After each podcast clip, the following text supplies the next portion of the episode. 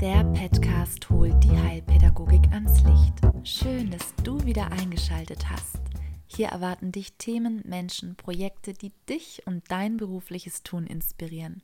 Ganz viel Spaß bei dieser Folge. Ich freue mich sehr, Karl, dass du heute bei dem Podcast etwas erzählen wirst und ich freue mich ganz arg, den Hörerinnen und Hörern dich vorzustellen, denn du bist der erste Mensch, der mich in der Heilpädagogik geprägt hat und damit auch ein ganz, ganz wichtiger Mensch, sozusagen auch der erste Heilpädagoge, der mir in meinem Leben überhaupt begegnet ist. So. Genau, ja. Und aus dem Grund und natürlich auch anderen inhaltlichen Gründen freue ich mich sehr, dass du da bist und etwas Fachliches mitgeben kannst. Ja, Als Heilpädagoge, Gestalttherapeut und was machst du noch so? Was gibt es noch über dich zu sagen? Ich mache Fortbildungen, tue Teams beraten und meine Haupttätigkeit ist natürlich hier an der Schule zu unterrichten und Praxisanleitung zu machen. Genau, ganz, ganz vielfältig. Ja, ich glaube, das ist auch Heilpädagogik, oder? Für ja. mich ist Heilpädagogik immer, wir sind nicht spezialisiert als Heilpädagogen, wir wissen von allem ein bisschen was und daraus ergibt sich was Ganzes und was Neues. Mhm. So habe ich mich immer verstanden, denke ich. Und mhm. das ist wahrscheinlich auch Heilpädagogik. Und trotzdem gibt es so ein bisschen ein Spezialgebiet, in dem du ja. unterwegs bist. Das sind oder ist der Umgang mit Menschen mit Verhaltensauffälligkeiten? Ja. Ich denke, irgendwie hat es mich eher immer, eigentlich meine ganze berufliche Laufbahn immer zu Menschen gezogen, die schwierig waren. Ich habe auch mit schwerer behinderten Menschen gearbeitet, gearbeitet, aber irgendwie war es immer, es gibt keine Zufälle, denke ich, sondern man orientiert sich sicherlich auch an einem Personenkreis, den man von sich selber kennt, also wo man selber äh, Dinge an sich entdeckt, die schwierig sind, die problematisch waren. Ich bin von der äh, Schule geflogen, habe Schule geschwänzt und alle möglichen Dinge gemacht und wahrscheinlich ist das so ein bisschen, muss man sich immer darüber im Klaren sein, dass es keine Zufälle gibt, sondern dass es immer oder häufig einen Anknüpfungspunkt bei einem selber gibt. Ich weiß nicht, wie es bei dir ist. ja, auch ähnlich, ja. Doch, ähnlich, klar. Ja. Aber es ist ah, sehr interessant, weil ich wusste das von dir auch nicht, dass du ja. auch eine interessante Schulzeit hattest. Oder wenn ich, ich mache Gestalttherapie, es ist nie ein Zufall, wer mhm. mit, den, äh, mit den Menschen mit Behinderung kommt, sondern man hat immer irgendwo eine Verwandtschaft, einen Anknüpfungspunkt, irgendwas, was einen gemeinsam beschäftigt und das ist äh, spannend. Und das ist nichts Schlimmes man mhm. muss es nur sich darüber im Klaren sein, dass die Dinge, dass Zufälle doch sehr begrenzt sind, dass es doch immer was im Hintergrund gibt. Das ist eigentlich auch ein sehr schöner Gedanke, dass das, was man selbst erlebt hat oder mitbringt, ja. auch Schlüsselpunkte hat oder Punkte hat, die für andere anknüpfungsfähig ja. sind. Ich denke auch, das, das wirkt. Also, und wenn man selber bearbeitet, wir kommen dann später ja noch drauf, wie man Problemverhalten verstehen kann und so weiter, ist sicherlich komplexer.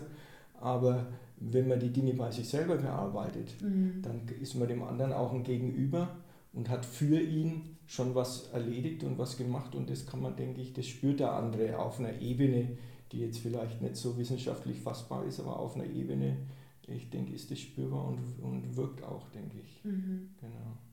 Also sind wir eigentlich schon mittendrin im Thema. Vielleicht genau. gehen wir genau. gleich mal da rein. Was sind denn eigentlich Verhaltensauffälligkeiten oder wie kann man das definieren oder beschreiben? Das ist ja was, was sehr Großes oder, oder Schwammiges. Da hat jemand ja. ein auffälliges Verhalten ja. und es fällt uns auch oft schwer, oder so habe ich zumindest den Eindruck, oder kenne auch viele Kollegen, denen es sehr schwer fällt, zu sagen oder auch zu beschreiben, was ist eigentlich jetzt dieses Verhalten, ohne mhm. jetzt zum Beispiel zu sagen, das ist ein aggressives Kind oder so. Mhm. Also man versucht ja durch verschiedene Begrifflichkeiten dieses Problem zu lösen, dass man etwas drüber schreibt, dass man sagt, das ist Problemverhalten oder das ist Verhaltensauffälligkeit oder jetzt so der Begriff herausforderndes Verhalten. Und ich habe lange überlegt, ob es den, den Begriff wirklich gibt. Mittlerweile denke ich, dass jeder Begriff seine Berechtigung hat. Auch der, den wir nicht so gern haben, nämlich der ist verhaltensauffällig, mhm. Äh, unterstellt man ja, dass der andere ein Problem hat. Also nimmt sich aus dem System und aus der Beziehung heraus und sagt, du hast ein Problem, ich bin okay, aber mhm. du hast ein Problem. Und das wollen wir gar nicht so. Und trotzdem denke ich, dass selbst in so einem Begriff, der schwierig ist, auch was drinnen steckt.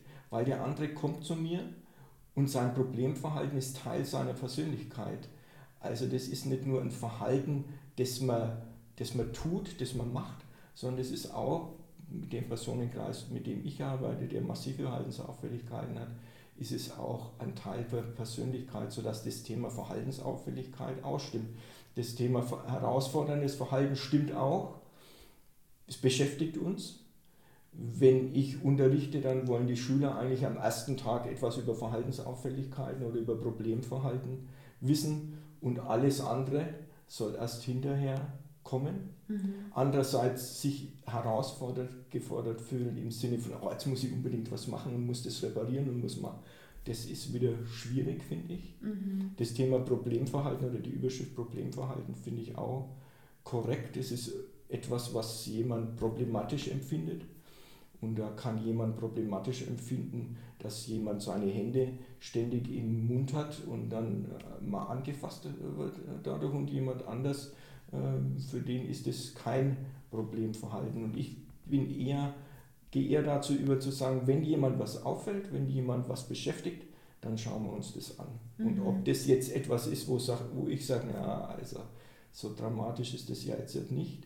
Mhm. Das liegt im Auge des Betrachters und äh, sobald jemand sich mit etwas beschäftigt, dann muss ich auch, mich auch damit beschäftigen. Das heißt, ich suche nicht nach einer Überschrift, mhm. weil alle ihre Berechtigungen haben. Äh, das Thema kreatives Verhalten, damit kann ich wahrscheinlich am, am verhaltenskreativ sein, kann ich am wenigsten anfangen. Ich finde immer, das hängt aber sicher auch damit zusammen mit dem Personenkreis, mit dem ich arbeite. Ich finde immer Beißen, Spucken, Schlagen, Haare ziehen nicht wahnsinnig kreativ, aber wahrscheinlich gibt es auch problematische Verhaltensweisen, die irgendwie witzig oder kreativ sind. Das gibt es wahrscheinlich schon auch. Aber mhm. sammeln, beschreiben, sagen, ja, das ist Herr Meier, das ist Peter, das ist Maria, das ist Frau Müller die macht dieses und jenes. Und dann sich die Sache anschauen und ob es jetzt wirklich Problemverhalten ist oder ob es noch im Rahmen des normalen Verhaltens ist, das entwickelt sich dann in, im, im, im Gespräch, im, in der Analyse, mhm. denke ich. Mhm. Was da jetzt stark für mich rauskommt, ist, dass du auf jeden Fall immer die Menschen ernst nimmst, wenn sie was beschäftigt, egal ob es jetzt der Mensch genau. mit Unterstützungsbedarf ist oder ein Kollege oder Angehöriger. Genau, es ist ein Hinweis Mhm. Dass man sich, sich mit etwas beschäftigen ist wertvoll. Also der Punkt ist, Schwierigkeit, Schwierigkeiten habe ich mit den Heilerziehungspflegern, mit den Schülern, mit den Ding, Menschen, die mir auf der Gruppe begegnen, die nichts beschäftigt, die, mhm. denen nichts auffällt. Mhm. Wenn jemand was auffällt, das, das, ist ja das Zentrale, du, du musst aufmerksam sein, neugierig sein. Und wenn du neugierig bist und aufmerksam bist, dann ist es mir egal, an welchem Punkt sich das festmacht. Dann nehme ich das einfach und sage, ah, toll, hier ist was aufgefallen, mhm. schauen wir uns an. Mhm. Ja. Und schwierig sind die Leute, denen nichts mehr auffällt, die sagen, es gibt ja diesen Begriff auch des Cool-Outs, das finde ich im mhm. Grunde genommen in unserem Beruf eigentlich das, was aus meiner Sicht fast häufiger vorkommt als Burnout. Man gewöhnt sich an die Dinge, man nimmt sie nicht mehr wahr, man nimmt sie nicht mehr als besonders wahr und ich glaube, das ist ein großes Problem in der Arbeit mit Menschen mit Behinderung, dass man sich irgendwann gewöhnt und da ist es mir lieber, jemand sagt, oh, das ist aber schwierig, ja, mhm. als dass er sagt, oh, das ist halt so. Mhm. Mhm. Das ist ein sehr interessanter Blick darauf. Ja, und ernst nehmen, wie du sagst, das ist das, das, das Wesentliche, glaube ich. Ich denke auch, dass Menschen ernst genommen werden wollen. Jetzt hast du schon ein paar Mal gesagt, der Personenkreis, mit dem du arbeitest. Sollen wir da vielleicht nochmal näher drauf schauen, ja. was das jetzt explizit für ein Personenkreis ist? Also ich denke, dass ich mit einem Personenkreis arbeite, der massiv verhaltensauffällig ist. Da gehen mir zwei Dinge durch den Kopf. Nur eine Dinge äh, geht mir durch den Kopf, dass dieser Gewöhnungseffekt, man hat sich an vieles gewöhnt, wo es noch immer schwierig wird, wo man aufmerksam wird, ist das, wenn man aggressiv wird, wenn man andere mhm. Menschen, äh, wenn man in Auseinandersetzungen kommt, wo es zu körperlichen Auseinandersetzungen kommt. Mhm. Das ist etwas, wo jeder, fast jeder zusammenzuckt, aufmerksam wird. Und das ist ein Personenkreis, mit dem ich in der Gestalttherapie arbeite. Mhm. Beziehungsweise, wenn ich Beratung mache, dann geht es häufig darum, dass jemand jemand anderen äh, massiv verletzt. Und das, ja, das ist so der Personenkreis, der mich am meisten beschäftigt. Wobei ich denke, dass das immer nur Verhaltensauffälligkeiten, ich weiß nicht, du bist gut vorbereitet auf das Gespräch, weil du hast die richtigen Fragen und führst da wir werden ja noch drauf kommen, mhm. was so die Grundlage aus meinem Verständnis für Problemverhalten mhm. ist, nämlich eine Verunsicherung. Mhm. Und ob jetzt die Verunsicherung so stark ist, dass jemand sich wehren muss und körperlich wehren muss, oder ob die Verunsicherung geringer ist, beziehungsweise die Handlungsmöglichkeiten individuell unterschiedlich sind. Von der Sache her glaube ich, ist es kein großer Unterschied, ob man jetzt massive Verhaltensauffälligkeiten hat oder ob man, was weiß ich, irgendwas Luft anhält oder Luft schluckt oder was weiß ich, was ruminiert oder ob man den Finger in den Mund steckt. Das ist letztendlich, ähm, ja.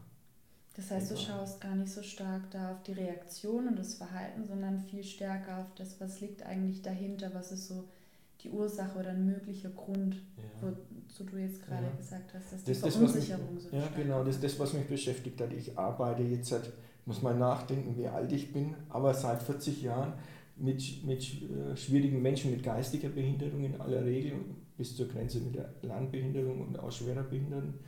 Und die Frage war immer gewesen, ja, was steckt jetzt dahinter? Mir wurde in der Ausbildung gesagt, es kann Langeweile sein. Mir wurde in der Ausbildung gesagt, beziehungsweise ich habe auch selber erfahren, ja, das kann eine gestörte Beziehung äh, in der frühen Kindheit gewesen sein. Und es gibt ganz viele Gründe, die mir gesagt wurden und mir war immer die Frage, zum einen weiß ich es häufig nicht sicher. Ja, mhm. Ich arbeite mit einem Personenkreis, äh, der das nicht deutlich sagen kann und in Akten steht häufig nicht das drin, was ich wissen will. Das heißt, ich brauche eine These, ein Axiom vielleicht, etwas, was ich nicht beweisen kann, aber was irgendwie einleuchtend ist, wo ich sage, ja, wenn ich einem Menschen begegne und der ist schwierig, dann nehme ich das zuerst mal als meine Arbeitshypothese. Und meine Arbeitshypothese, die ich über das Thema Langeweile, über das Thema Beziehung, über das Thema Kommunika äh, Kommunikation, Missverständnisse in der Kommunikation und so weiter, was ich da drüber gestellt habe, ich habe immer wieder erlebt, dass das stark verunsichernde Menschen, verunsicherte Menschen sind. Das heißt, auch wenn jemand ähm, ein, ein, großes Auftreten hat und, und sagt, oh, ihr könnt mir überhaupt nichts und von euch lasse ich mir nichts gefallen, wenn man dann genauer hinschaut, merkt man, dass das keine Stärke ist, mhm. sondern dass das eben eine Verunsicherung ist. Und diese Arbeitshypothese, das ist eine Sehnsucht nach Sicherheit, das ist ein Suchen nach Sicherheit, das ist ein Bedarf nach Sicherheit der hilft mir, auf Menschen zuzugehen und dann beim Einzelnen nochmal genauer hinzuschauen, ja, okay, was ist jetzt die Verunsicherung? Hat es mit Langeweile zu tun? Hat es äh, mit, äh, mit Menschen zu tun, mit denen er zusammenlebt und so weiter? Da muss man dann genauer hinschauen. Aber die Überschrift ist für mich, äh, dass es um Sicherheit geht. Mhm. Sehr einleuchtend, ja. ja. Wenn du jetzt berätst und auch mit Teams arbeitest, denke ich, dass auch viele Hörerinnen und Hörer ja auch in Teams arbeiten, die sich sowas gerne wünschen würden, ein Verstehensmodell, mit dem man umgehen kann, genau in der Art, wie du es jetzt gerade beschrieben hast, mit dieser Überschrift Sehnsucht nach Sicherheit. Können wir da ein bisschen tiefer noch reingehen, um den Menschen sozusagen da auch ein Beispiel dafür zu geben, wie oder was man da vielleicht auch noch mit betrachten kann? Also dieses Thema Sicherheit kennt jeder von sich selber. Das halte ich auch für, eine, für ja, wie soll man denn sagen, für einen guten Anknüpfungspunkt. Dinge, mhm. die man von sich selber kennt. Jeder will sichere Beziehungen haben, jeder will Geld auf dem Konto haben, um zumindest eine materielle gewisse Sicherheit zu haben. Und ich, man kennt es selber, wenn man ja, Freundin verliert, wenn irgendwas schwierig ist in der Beziehung, was das mit einem macht, wenn man, kein, wenn man finanzielle Sorgen hat, das heißt, man kennt das alles, man kennt so Reaktionsweisen auf, auf verunsichernde Situationen. Und darum finde ich die Hypothese gut, dieses Axiom gut. Es geht um Sicherheit, es geht um Beziehungssicherheit bei uns allen. Das ist ein mhm. ganz wichtiger Punkt. Und bei Menschen mit Behinderung geht es auch um Beziehungssicherheit. Das heißt, ich muss immer schauen, ähm, wie sind die Beziehungen. Wenn man jetzt an stationäres äh, mhm. Leben denkt oder Wohngruppenleben denkt, wie ist die äh, Situation in einer Wohngruppe. Äh, wenn man an ambulantes äh, Wohnen denkt, wie ist die Situation in einem Freundeskreis, also wie sind da Beziehungen gestaltet? Beziehungssicherheit brauchen Menschen. Sie brauchen Umweltsicherheit. Mhm. Das, was ich gerade mit Geld gesagt habe, ist bei Menschen mit Behinderung gerade die ambulant betreut werden, sicherlich genauso. Mhm. Und bei Menschen, die jetzt in Wohngruppen leben, da geht es darum, habe ich mein eigenes Zimmer, wie sieht mein Zimmer aus? Häufig werde ich damit konfrontiert, dass nachts Besuche gemacht werden, die man eigentlich nicht will. Also das spielt, spielt schon eine Rolle bei dem Thema Umweltsicherheit. Und der letzte Punkt ist, dass man selbstsicher sein muss. Wir haben es, es gibt viele selbstsichere Menschen mit Behinderung, aber sie haben es schwerer wie wir. Wir haben mehr Handlungsmöglichkeiten, die wir nicht so offensichtlich behindert sind. Deswegen fällt es uns leichter, selbstsicher zu sein. Wir wissen es beide, es ist auch nicht ganz einfach, selbstsicher zu sein, aber uns fällt es leichter. Und Menschen mit Behinderung, die erleben, dass sie behindert sind, ja, mhm. egal ob sie es jetzt kognitiv verstehen oder ob sie es nicht verstehen, die immer wieder scheitern, wenn sie das Licht anmachen wollen, die scheitern, wenn sie sich die Hose anziehen wollen oder die eben scheitern, wenn sie den Führerschein machen wollen oder eine Freundin haben wollen, die nicht behindert ist oder einen mhm. Freund an der ist, da Selbstsicherheit zu entwickeln, ist sicherlich ganz schwierig. Aber nach diesen Bereichen sollte man schauen. Mhm. Also wo ist Beziehungssicherheit, Selbstsicherheit und Umweltsicherheit gefährdet oder mhm. schwierig. Und worauf wir auch noch gar nicht eingegangen sind, ist eben, dass du ein Buch dazu geschrieben hast, genau. was ja nochmal viel differenzierter die einzelnen Punkte beleuchtet und da auch nochmal was an die Hand geben kann. Ja. Genau. Was noch wichtig ist vielleicht, mhm. also das sind Sicherheitsbereiche, mhm. Selbstsicherheit, Beziehungssicherheit und äh, Umweltsicherheit. Und die Frage ist, hat mich immer wieder beschäftigt, ja, okay, Sicherheit, jeder sagt, ja, das habe ich verstanden. Mhm. Äh, aber was ist denn Sicherheit? Also wodurch wird es vermittelt? Mhm. Was sind die Dinge, die da, die wirksam sind? Und da ging mir durch den Kopf, dass ich mir Verhaltensauffälligkeiten, Problemverhalten, herausforderndes Verhalten angeschaut habe und geschaut habe, eigentlich müsste ja in dem Verhalten, das jemand zeigt, wenn meine These stimmt, dass er damit Sicherheit herstellen wird, müsste ja eigentlich in dem Verhalten Sicherheitselemente mit drinnen stecken. Mhm. Und habe so ein wenig überlegt, Verhaltens, Problemverhalten, ist kein Verhalten, das einmal im Jahr auftritt. Wenn das mhm. einmal im Jahr auftritt, wenn jemand einmal im Jahr wegläuft, wenn jemand einmal im Jahr einen Stuhl durch das Fenster schmeißt, dann ist das dramatisch und schwierig, aber keiner würde auf die Idee kommen zu sagen, ja, das ist ein problematisches Verhalten. Mhm. Also ist Problemverhalten auf eine Dauer angelegt, auf eine zeitliche Dauer. Das heißt, wenn wir mit Menschen mit äh, Behinderung arbeiten, die verhaltensauffällig sind, müssen wir ihnen Kontinuität zur Verfügung stellen. Das heißt, mhm. wir müssen verlässlich sein und müssen auch eine Dauer zur Verfügung stellen. Wir können nicht erwarten, das Problem habe ich immer wieder, wenn ich frage, ja, schwierig auf der Gruppe, kannst du uns beraten? Okay, mache ich. Und möglichst ist es gut, wenn du uns einen Knopf sagst, auf den wir drücken können, mhm. damit der andere dann äh, sich verändert und wieder normal in Anführungszeichen ist. Und wenn ihr dann sagt, ihr müsst euch auf jeden Fall mehr darauf einstellen, dass es drei, vier Monate dauert und das müsst ihr durchhalten, auch wenn es schwierig ist, dann, ja, ist, dann, dann kommt man schon wieder so ein bisschen ins Grübeln. Aber ich glaube, das ist ganz wichtig, Kontinuität ist wichtig.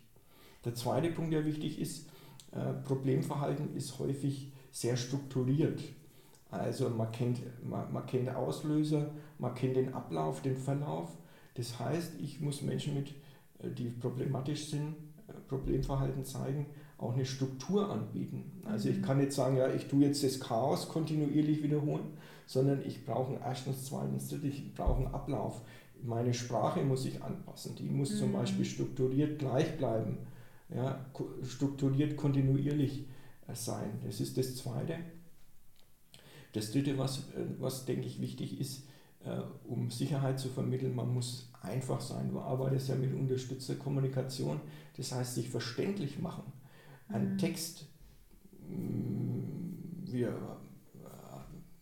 wenn ich mit Menschen mit Behinderung rede, komme ich schnell in, in, in Verständigungsprobleme. Mhm. Sich zu konzentrieren und zu überlegen, wurde das verstanden? Wie kann ich es einfach ausdrücken?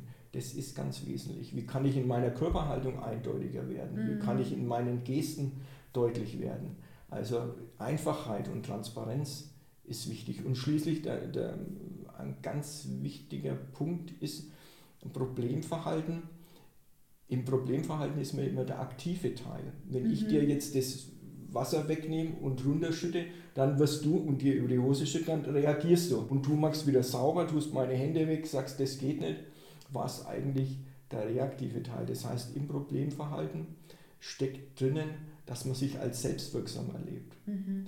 Es gibt und Kontrolle dann, oder? Es gibt Kontrolle, mhm. genau. Ich bin mit einer Situation überfordert, die verunsichert mich mhm. und ich hab, kann aktiv diese Situation selber beeinflussen. Mhm. Und ob, ich, ob diese Aktion dazu führt, dass ich aufs Zimmer geschickt werde, dass ich geschimpft werde, dass ich äh, am, am Boden gelegt werde, das ist letztendlich egal, weil ich diese Situation in, in, einem, in, einem, in, einem bestimmten, in einer bestimmten Logik kon kontrolliere und beherrsche. Mhm. Und das ist in verunsichernden Situationen ganz wichtig. Man versucht, mhm. die Dinge irgendwie wieder in, in, äh, zu beherrschen.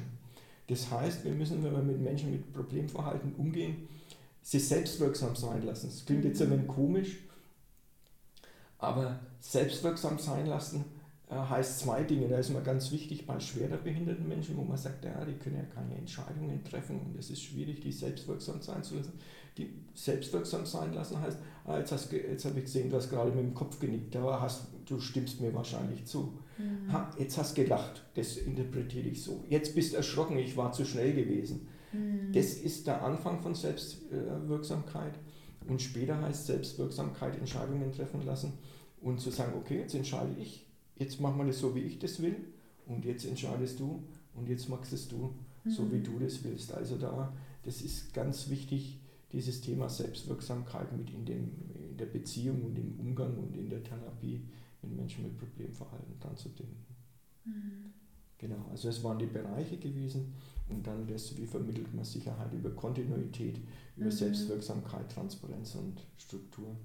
Ja, ein sehr gutes Modell, an dem man sich so ein bisschen entlanghangeln kann. Ja, genau. Was ich häufig als Schwierigkeit erlebe, ist jetzt ein bisschen weg von dem Kontext der Behindertenhilfe. Ja. Vielleicht ja. kann ich da trotzdem kurz eine Frage dazu stellen, gerade zu der Kontinuität dass Eltern und Angehörige, die vielleicht auch noch mal emotionaler nah dran sind an ihrem Kind und dem problematischen Verhalten, die schon über einen sehr langen Zeitraum vielleicht nicht kontinuierlich gehandelt haben, dann ganz große Schwierigkeiten haben, jetzt dann Dreh reinzukriegen und auf einmal das anders zu tun, während das Kind ja schon erwartet, bei der Mama muss ich nur dreimal schreien und dann wird es schon. Und dann reagiert ja auch das Kind nicht entsprechend. Mhm. Und da ist oft so ein bisschen eine ja, auch Verunsicherung bei den Eltern da. Wie nur soll ich das jetzt hinkriegen, dass mein Kind auch glaubt, dass ich anders handeln kann? Mhm.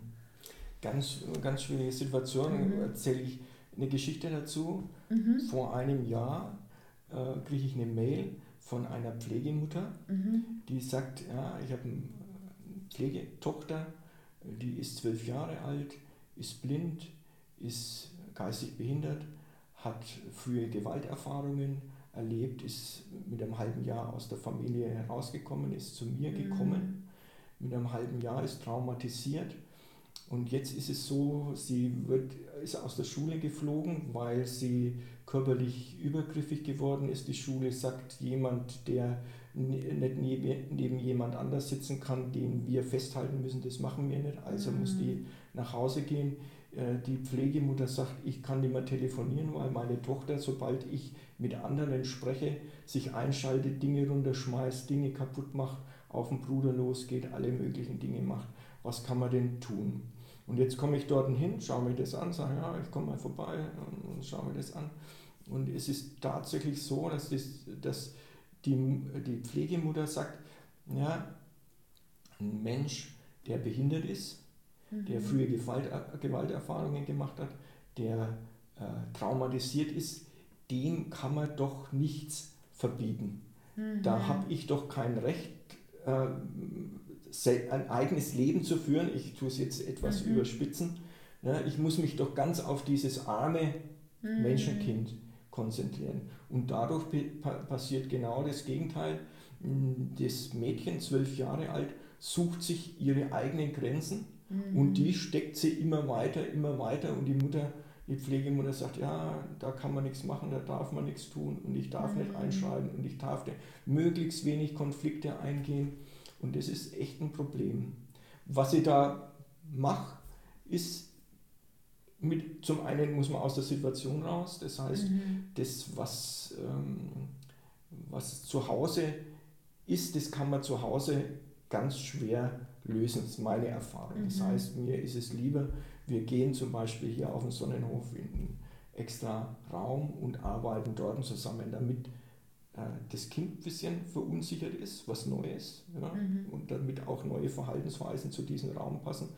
Und dann versuche ich mit der Mutter Grenzen zu erarbeiten. Grenzen zu erarbeiten, indem er das Mädchen in schwierige Situationen gebracht hat, wo sie unsere Hilfe gebraucht hat. Also Mhm. wir sind drüber, die ist blind, wie, gesagt. Wir sind wo drüber geklettert, haben uns auf, äh, auf Dinge gestellt, die wackeln, Mhm. wo man also Unterstützung und Hilfe und Sicherheit von außen brauchte. Mhm. Und das haben wir zusammen gemacht. Und zuerst habe ich mit ihr gemacht und dann habe ich gesagt, okay, jetzt setze ich mich hin, jetzt sind sie dran.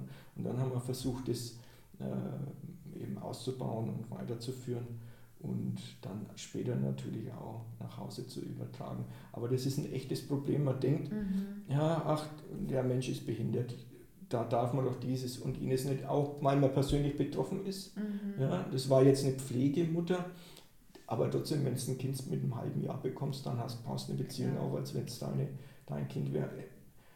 Äh, Eltern haben Schuldgefühle, haben äh, auch das, das Thema Behinderung nicht wirklich bearbeiten können und das alles führt dazu, dass die Eltern verunsichert sind. Und jetzt sind wir Mhm. wieder so beim Anfang. Und diese Verunsicherung der Eltern, die überspringt auf das Kind oder auf den Erwachsenen später. Mhm. Und ich kenne viele Situationen, das vielleicht nicht ganz, äh, wie soll man denn sagen, nicht politisch korrekt oder nicht ganz richtig, aber ich kenne viele Situationen, wo Menschen mit Behinderung ihre Eltern terrorisieren. Mhm. Das muss man so sagen. Das ist Mhm. nicht, dass Menschen mit Be Behinderung böse sind, die ihre Ja, Eltern ja. tyranni- tyrannisieren, aber die so verunsichert sind und wo sich ein, ein Geflecht, ein Beziehungsgeflecht entwickelt Mhm. äh, hat, wo niemand mehr richtig rauskommt. Und Das ist Mhm. wirklich schwierig. Ich weiß nicht, wie, jetzt spricht man ja immer von den moderneren Eltern, äh, von dem Thema Teilhabe, wo man sagt, Behinderung wird nicht mehr als dieses Stigma angesehen. Ob sich da was verändert, ich weiß es nicht. Aber Ich glaube, was nach wie vor halt ein großer Punkt ist, dass Eltern ähm, erstmal große Schwierigkeiten haben, überhaupt rauszufinden, wo kriege ich denn Hilfestellung. Ganz Ja. viel alleine probieren und über lange, lange Zeit in dieser Überforderung drin bleiben, Mhm. bis es wirklich nicht mehr geht und sie dann eben auf die Suche gehen, wo kriege ich denn eigentlich Unterstützung, weil selten wird einem Elternteil gesagt, ja, jetzt haben sie ein behindertes Kind und übrigens da und da und da kann man sich Hilfe Mhm. holen. Und ich glaube, dass es oftmals auch ein Problem ist, dass es viel zu lange dauert, bis man sich Mhm. dann endlich Unterstützung holt. Mhm. Ja. Aber das, was du gesagt hast, denke ich, ist so zentral, aus diesem Umfeld rauszugehen. Und das ist ja genau das, was du Mhm. auch wieder sagst, auch wieder, also gerade Beziehungssicherheit herzustellen über auch eine Umfeldsicherheit. Ja. dass man Genau. zuerst diesen Schritt braucht, um ihn dann wieder im Alltag zu Mhm. übertragen oder anpassen Mhm. zu können. Mhm. Was wichtig ist, Mhm. was ich mir von einem nicht behinderten Kind nicht gefallen lassen würde, das Mhm. würde ich mir von einem behinderten Kind auch nicht gefallen lassen. Das heißt, so normal wie möglich umgehen. Aber normal he- heißt eben auch Grenzen setzen Ja. und sagen, nee, mag sein, du bist behindert, das möchte ich aber trotzdem Mhm. nicht, so machen wir das nicht. Und Mhm. das fällt, glaube ich, Eltern sehr schwer. Ist natürlich auch ein Zeitgeist, wo man mh, das Thema Grenzen setzen oder, oder ist ja auch in der, in der Nichtbehinder, nicht in der Heilpädagogik, sondern in Mhm. der Pädagogik kein ganz einfaches Thema. Äh, Aber ich glaube, dass Menschen nach nur in einem bestimmten Rahmen auch Sicherheit empfinden können, dass sich dieser Rahmen erweitern muss und Mhm. immer erweitern muss und dass man vielleicht, wenn man jetzt an stationäres Leben denkt, dass Menschen mit Behinderung eher zu viel Rahmen erfahren. Ich glaube, das stimmt schon, da ist schon was dran, Mhm. aber grundsätzlich an dem Thema, dass man einen Rahmen braucht, dass man was Verlässliches um sich herum braucht, ich glaube, das stimmt für nichtbehinderte und behinderte Menschen ganz Mhm. genauso. Ich denke, was auch häufig eine Schwierigkeit ist, die ich erlebe, ist, wenn es ums Thema Körperlichkeit geht, Ja, dass ich zwar eine Grenze setzen möchte, aber ich darf eigentlich auch als ähm, mitarbeitender Mensch jetzt nicht körperlich werden. Ich Das- darf ja den anderen nicht verletzen in seiner. ja. Ähm, Äh, Das ist ein ganz, ein ganz schwieriges Thema. Der Punkt ist, wann hast du Sicherheit erfahren? Du hast Sicherheit erfahren, als du hoffentlich, ja, mhm. als du auf die Welt gekommen bist und deine Mutter oder dein Vater dich in den Arm genommen hat und festgehalten mhm. hat. Ja. Das heißt, die erste Sicherheitserfahrung hast du körperlich gemacht. Mhm. Und jetzt kommst du in eine Situation, wo du 25, 30, was weiß ich, irgendwas bist.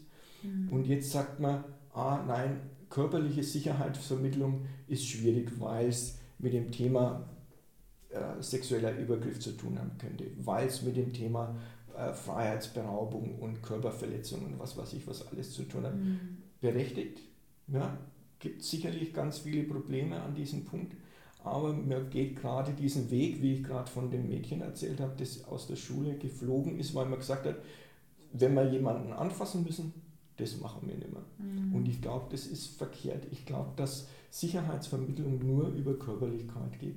Mhm. Und dazu gehört eine Körperlichkeit. Ich arbeite gestalttherapeutisch, du mache ich das gern, weil da viel Körperlichkeit ist, weil da auch mal im Schoß von jemandem sitzen ist, weil man sich da gegenseitig stützt, weil man sich da mal gegenseitig umarmt, weil man da sich gegenseitig anfasst. Mhm. Ich glaube, das ist das Elementare, wie wir Sicherheit empfinden über Körperlichkeit. Und auch das ist ein schwieriges, auch politisch schwieriges und, und vielleicht nicht so korrektes Thema. Die, die Therapie oder die Begleitung von Menschen mit Problemverhalten, die das schon lange haben, geht nicht ohne Auseinandersetzung. Ich habe das noch nicht erlebt, dass sich etwas einfach so auflöst. Mhm. Und im Sinne von, ah, jetzt, haben wir, jetzt verhalten wir uns anders und jetzt ist die eine Verhaltensauffälligkeit weg sondern es geht immer auch um Auseinandersetzungen. Und wir erleben Auseinandersetzungen immer als ein Versagen. Mhm. Und ich glaube, dass das nicht stimmt. Es gibt eine Auseinandersetzung, die mit Versagen zu tun hat. Das muss man sich anschauen, muss man gut äh, analysieren. Aber es gibt auch eine Auseinandersetzung, die eine Beziehung stabiler und verlässlicher macht. Und da das, die, die richtige Ebene zu finden und da zu sagen, was ist Gewalt, was ist eine notwendige körperliche Auseinandersetzung, die uns beiden weitergebracht wird.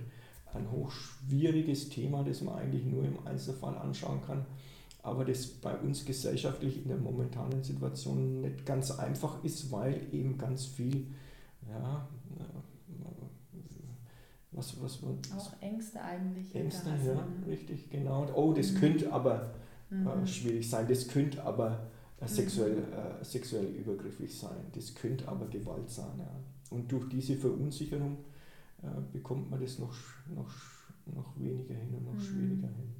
Ähm, kenne auch Einrichtungen, die sagen, nee, wir müssen distanziert miteinander umgehen. Das mhm. ist ein mhm. Erwachsener mhm. ja, und der Erwachsene der muss äh, die, die Distanz einhalten. Auch da ist manchmal was dran. Also es mhm. kommt immer auf den Einzelfall an.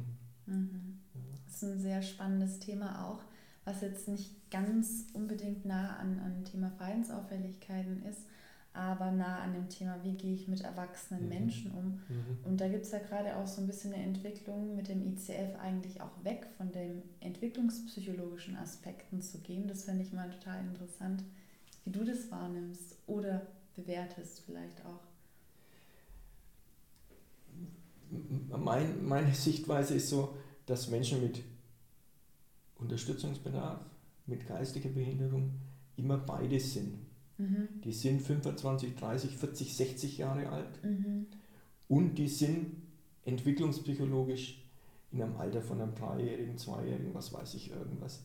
Und ich habe immer Schwierigkeiten mit Extremen. Mhm. Also die, die sagen, ah, wir müssen nur das Entwicklungspsychologische anschauen, kann ich ganz wenig damit anfangen. Jemand, der 25 Jahre alt ist, der hat eine Geschichte, der ist erwachsen und der ist nimmer ein Zweijähriger. Ja, mhm. Selbst wenn er an seinem Daumen ständig lutscht und wenn er was noch inkontinent ist oder was weiß ich, irgendwas. Mhm. Das ist er nicht.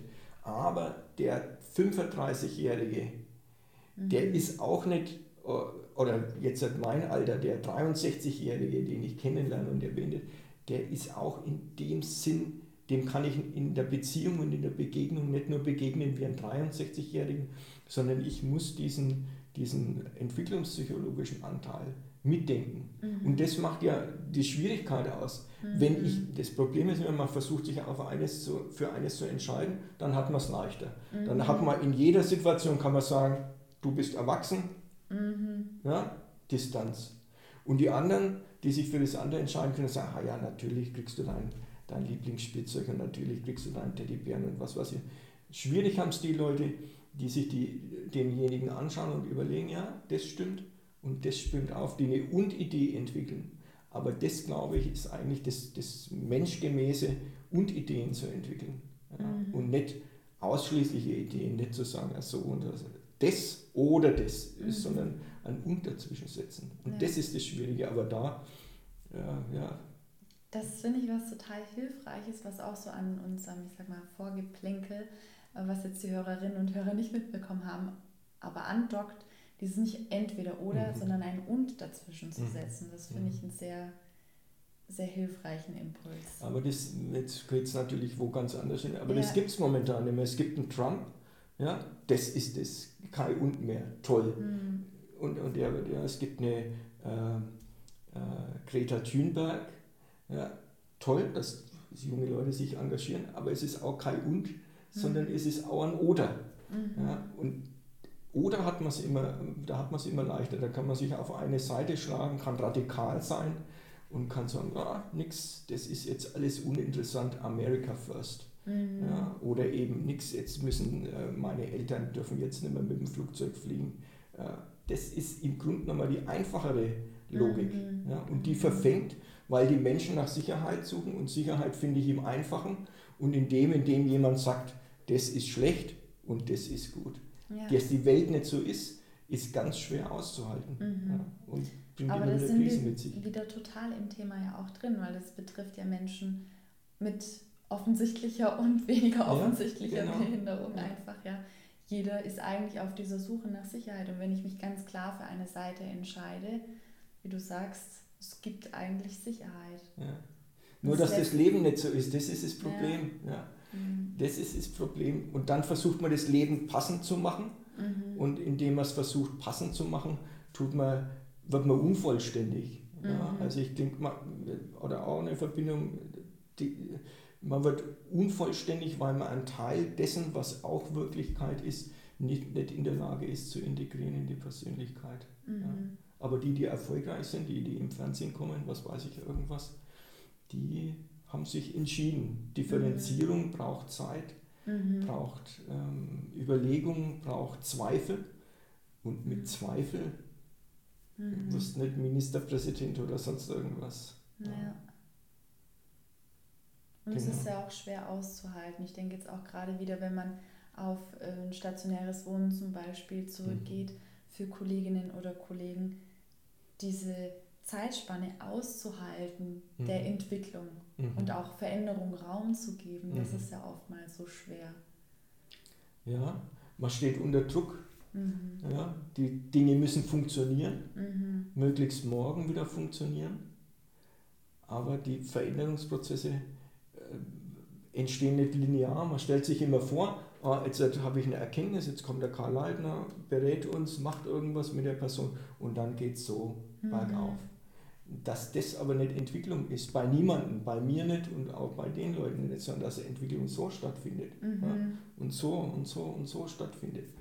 Das, da hat man keine, keine, ja, keine Zeit dafür und Mhm. keine Möglichkeit. Und da wieder zu sagen, ja, langsam tun, Zeit lassen, genau hinschauen, überlegen, Rückschläge als, als Korrektur begreifen, Mhm. nicht als, als, als ein, ein Fehler, der alles zunichte macht, sondern als einen notwendigen Hinweis, dass was noch nicht hundertprozentig gestimmt hat und das nicht in der Unzufriedenheit, sondern in der, ah, Fehler, das war jetzt halt spannend, das ist mir noch Mhm. gar nicht aufgefallen.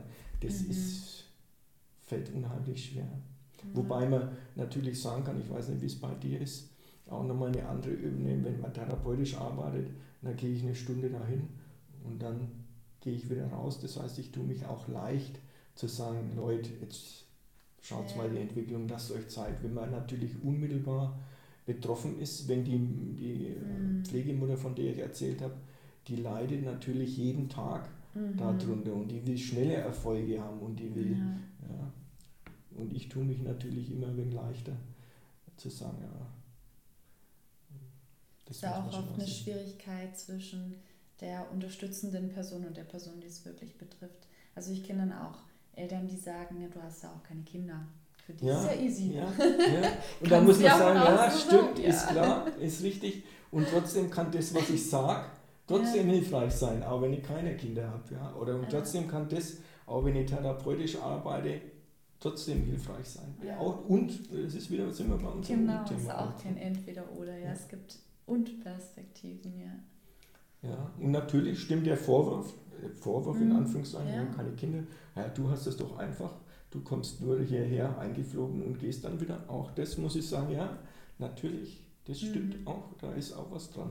Da fehlt was. Und das, was mir da fehlt, das brauche ich von dir, der es hat. Ja. Mhm. Welches wären deine zentral wichtigen Ideen in der Veränderungsphase?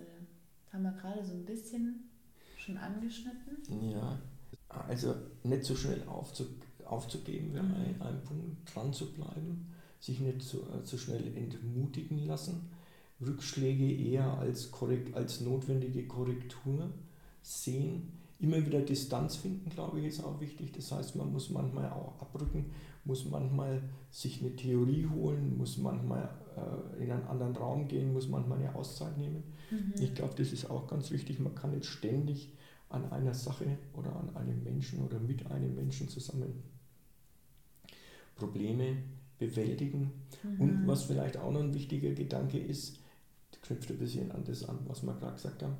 Du hast ja auch in einer Frage geschrieben, ob ich eine Erfolgsgeschichte erzählen kann. Mhm. Und jetzt könnte ich von dem Mädchen erzählen, dass äh, sie zu Hause wieder beschult wird, ja, mhm. sodass das wieder möglich ist, dass jemand zu Hause kommt, dass die Mutter wieder telefonieren kann und wieder mit dem Mädchen Auto fahren kann. Mhm. Das ist der eine Punkt.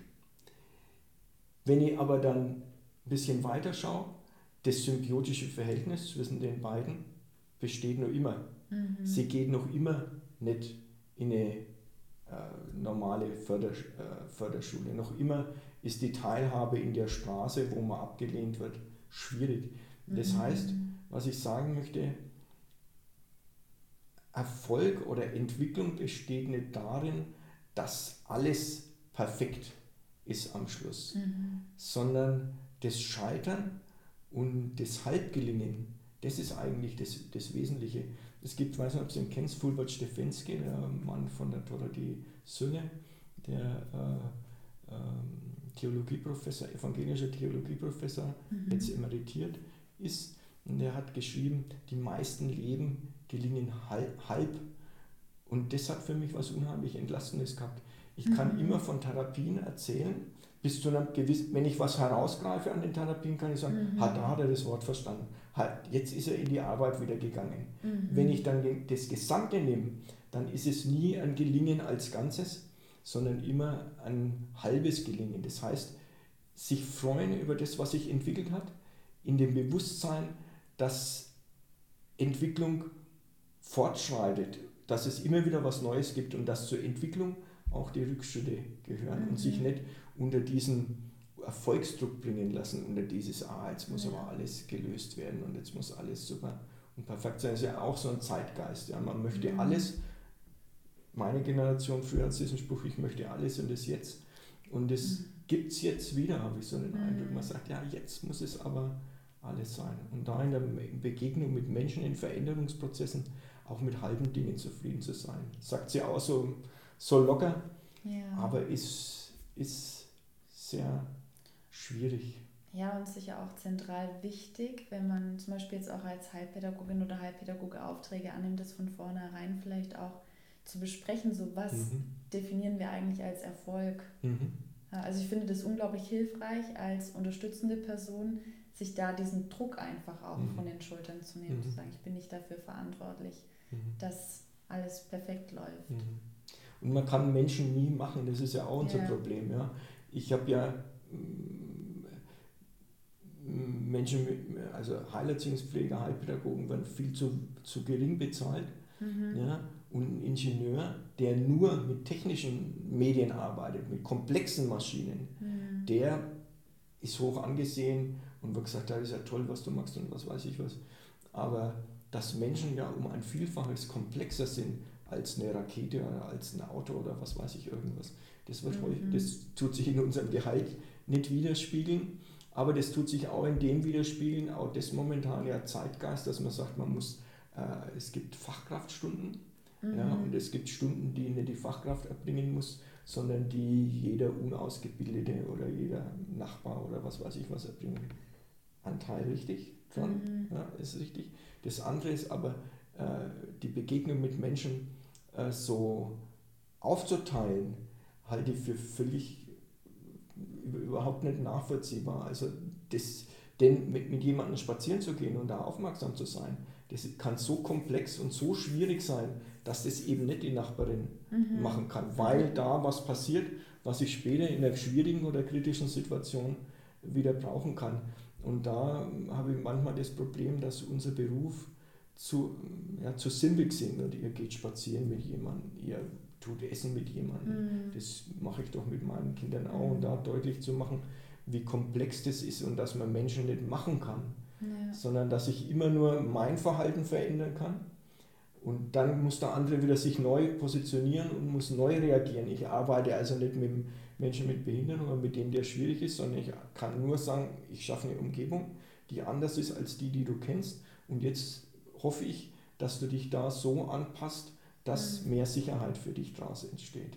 Mhm. Und Menschen nicht machen können, das ist was, was wir auch nicht gern haben. Ja, wir gehen auch in die Behindertenhilfe, du weiß ich nicht, aber zumindest ich in die Behindertenhilfe gegangen, um was Gutes zu tun, um was zu machen, um was zu erledigen, um was besser zu machen. Mhm. Dass das aber gar nicht geht, das wird einem erst mit der Zeit klar und man wird da ein Stück bescheidener, glaube ich. Und das, glaube ich, ist aber auch wichtig und gut so.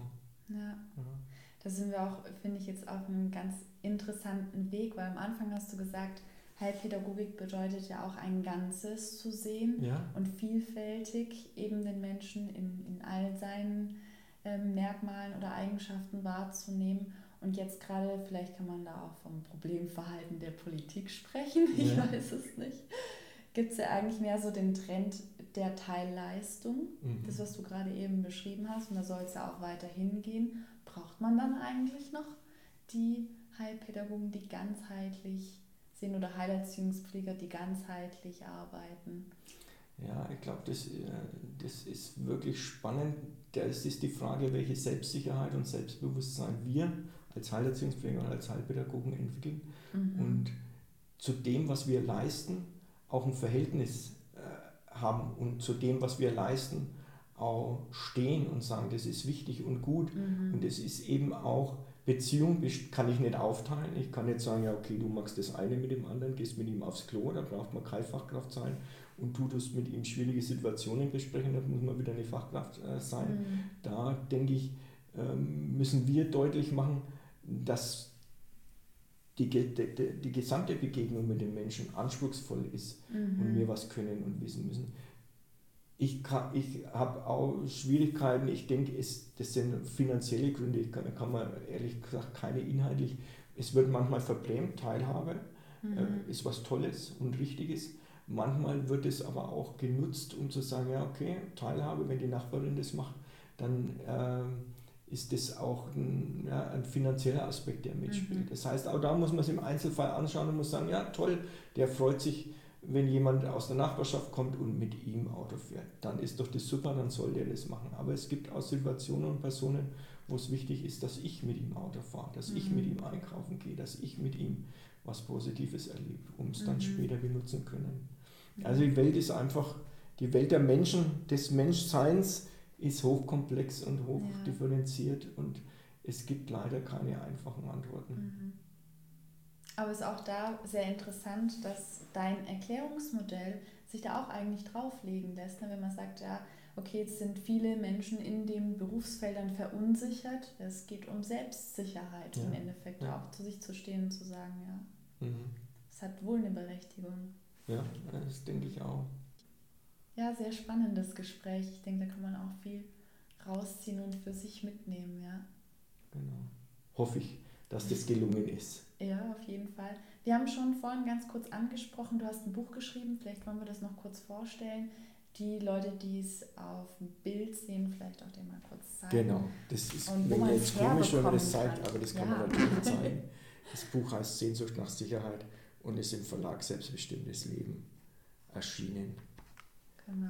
Sehr, sehr praxisnah. Also auch, ich denke, für viele Menschen, die nicht hochtheoretische Bücher lesen wollen, absolut ja, leicht verständlich. Ja, ich glaube, ich bin nicht Professor, das heißt, ich habe das nicht evaluiert und nicht äh, bewiesen, sondern es ist dieses Thema, es geht um Sicherheit, ist eher ein Axiom, etwas, was einleuchtet. Aber wobei es wissenschaftliche äh, Dinge gibt, die man sicherlich, diese ganzen Coping-Strategien, die sind Mhm. sicherlich auch mit Stressforschung und so weiter, hängt Mhm. sicherlich auch, kann man immer anknüpfen an das Thema Sicherheit, Mhm. denke ich mal. Vielen Gut. herzlichen Dank dir. Wie kann man dich kontaktieren, wenn man jetzt dich mitbekommen hat und sich gedacht hat, Mensch, das wäre super, genau den Menschen Karl Leitner in unser Team einzuladen oder mal Also, anzufragen? Das habe ich auch überlegt, wie wir, wie wir das machen können. Aber ich fände es nicht schlecht, wenn es über deine Homepage, das heißt, man fragt bei dir an und du darfst Mhm. gerne meine E-Mail-Adresse oder Alles irgendwas klar. weitergeben. Dann ist leite ich das Problem. weiter. Genau, Okay, so super. ist gut. Danke dir. Gut.